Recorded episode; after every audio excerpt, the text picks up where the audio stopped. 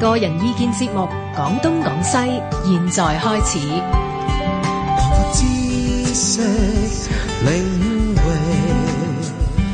網羅文化通識，Free as the wind，講東講西。啊！歡迎大家收聽今晚嘅廣東廣西嚇。今晚咧有馬鼎盛啊，有個新嘉賓喎，我哋阿係郭啊方咁啊，加埋馬恩賜嘅咁啊。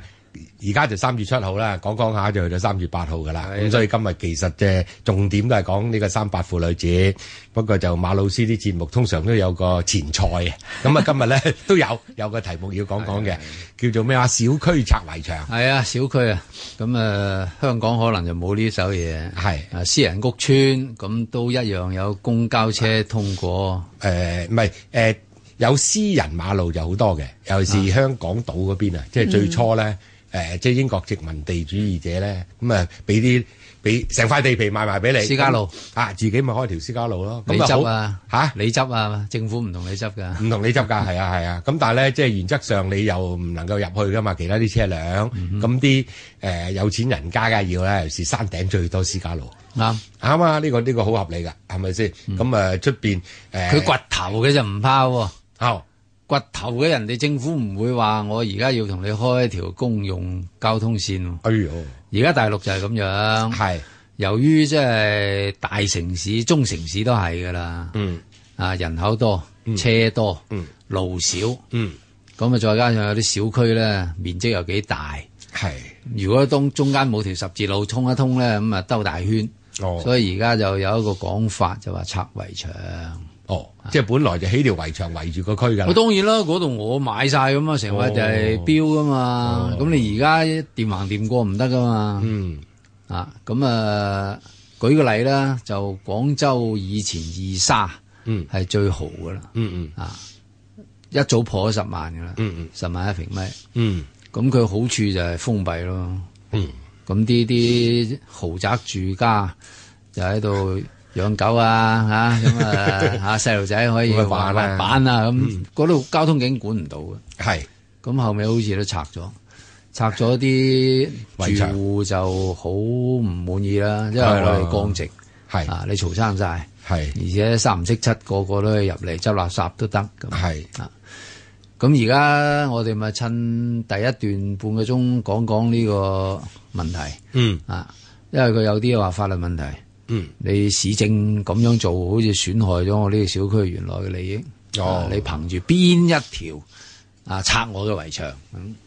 咁再加上有啲比較激進啲或者係誒、呃好玩啲嘅喺微博就話：，誒、我最主張拆小區圍牆，啊首先拆中南海。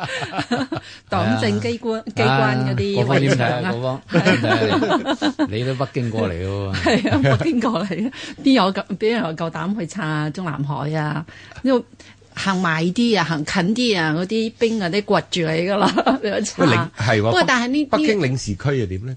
都係圍牆住處㗎喎冇冇冇冇冇冇冇冇冇圍牆。係但係你如果喺嗰度逗留，或者係閃閃縮縮，或者攞個包裹，啊、或者係即係四尺長嘅洋冚之類， 係哇嘛？咁一定就過嚟 check 你噶啦，哦即係有油動哨，有啲便衣噶嘛。哦啊，你講翻中南海其啊，實嗯我有個問題，佢就話係拆小區啲嗯圍牆係啊，但係同大大院啊，即係我哋有個概念，北京有個有個概念就係大院，嗯大院即係大院嗯。呢個大院同埋小區有咩有咩唔同咧？嚇，有係咪一樣即㗎？係以前四合有院嗰啲唔係啊唔係，你搞錯，唔係知點解要請阿國芳小姐上嚟咧？因為佢北京嘅佢佢熟大陸嗰啲，哦我哋今次講嘅大陸嗰個問題啊嘛。係所謂大院也者，我哋講古講今嚇，哈哈又唔使講好古，講六啊七年係共和國。嗯自從解放軍進咗城以後咧，誒、嗯首先係軍隊、軍隊、軍方、嗯接收咗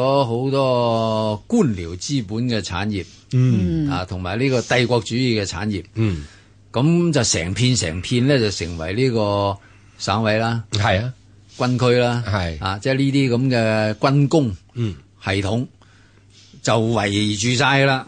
嗯啊，中南海就係最大嘅一個小區。系啊，咁啊，乾脆就將呢個以前故宮嘅一部分，嗯故宮係三海啊嘛，北係海、中海、南海啊嘛係，嗯北海就公園啊嘛，咁啊、過咗嗰條橋咧就係中海啊嘛，然後再南海你趌個頭望一望都有人喝你 噶，望咩啊？啊，國家機密嚟啊嘛，身份證哦係嘛？咁就誒，呃舉個自拍神棍影咪仲唔得了？撞哇！哇你你揾支棍出嚟咪而家興噶嘛，各方都有啦。嗰啲嗰啲手機懟支棍上去，打你對中南海就唔好得。似話而家兩會都唔俾喎，唔俾帶入去。哎呀，哇！咁即係記者其實真係好慘，即係講開又講。兩會我哋下個禮拜講。好得得得，係記者冇得用啊自拍杆去去去係啊做嘢㗎咯，做 live 啊，即係而家大家就話誒、呃你共軍進城，嗯首先就佔咗最好嘅地頭係啊！冇嘢㗎，你一個就租界啦，嗯唔使 講啦，一一一個就係國民黨嗰啲官僚係係啦，係或者咩，你你好似廣州東山啦，係啊咁啊係啊省委咁圈晒啦，嗯然後就然後再係家屬區咁樣，佢都圈有圍牆㗎，有有兵㗎，企住㗎。咁呢啲咧，你頭先提問同小區有咩唔同咧？嗯就呢啲係官。哦，係啦，即係我同各方喺大陸落嚟咧，首先第一個反差係就係、咦，香港冇官區，唔係 私家重種地。地閒人亂喂喂，我我哋喺北京都係軍事重地啫 喎，咩叫私家重地啊？係嘛？哦係啊各方有呢真係個呢個經驗，係啊，我睇到即係我餓晒咁啊，私家種地係啊，私閒家你人夠膽亂講重地，進， 係啊。咁個公家放邊度啊？哦，公家還公家，冇得講。呢個係西方嗰個所謂業權啊，梗係啦係西方個業權觀念係好緊要，即係你公家應該唔大得過私家先啱，嗯因為我係納税人喎，大佬。非也非也。啊喺西方咧就啱啱調轉，啊喺美國你要小心啲添啊，哦因為佢唔寫明私家種地嘅。但你一個唔小心咧，揾碌槍嘭你啊！即係好多慘劇都係咁。嗯啊，唐人有啲唔識唔知頭唔知路，走入人哋屋企敲下人門喎。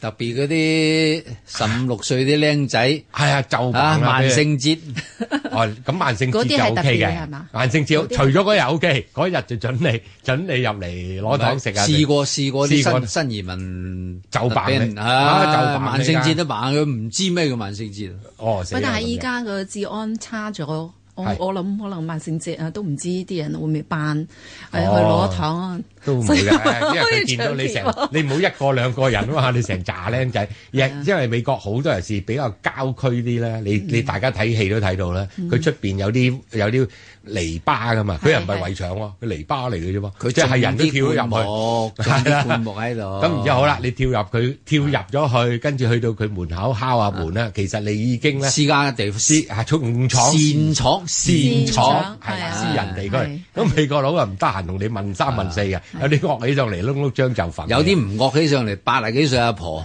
佢眼蒙蒙唔知咩事。係啊， 所以呢個即係外國咧，私人業權係好緊要，啊你仲要政府唔好難喎，誒只要叫一紙公文我就徵收咗你呢條路啊，咁諸如此類，你就同你打官司打到天光，梗係啦冇得傾啊！你俾錢買又唔同，另外一回事。咁啊有得傾，咁啊有傾，梗係有傾啦，個業權我噶嘛啊，係咪先？咁但係即係大陸梗係唔係兩就唔同啦，兩回事嚟啦。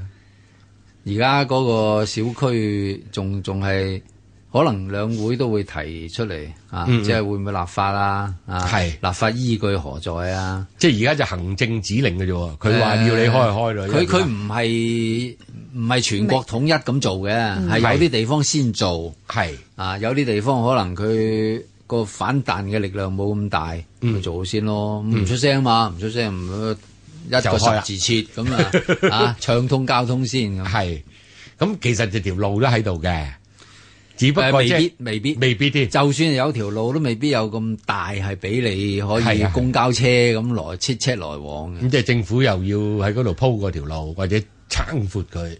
會㗎會㗎。我諗佢係誒出咗呢、個誒、呃算唔算行政命令咧吓，誒、出咗呢、同個頭 文件啦，當文件啦，係啦，係啦，啊當文件啦。係出咗呢個咧，佢我估應該係政府係諗住，因為誒呢個大城市咧車嗯多人多，係跟住佢要有個城市規劃，係佢要解決呢個塞車。係交通嘅問題。係大條道理啦。係啊，有好多道理。但咁係呢個咧，道理如果佢唔拆嘅話咧，就你啲塞車路就係咁窄，就係咁多，越嗯嚟越少添。係咁你啲車越嚟越多，路係越嚟越少，咁點算咧？咁咪唔好開車出去咯，好簡單㗎嘛。限制限制限制咯唔係好似但係好似單新加坡號咁雙咯號係啦限新制加坡好都似有都唔效果都唔係咁好。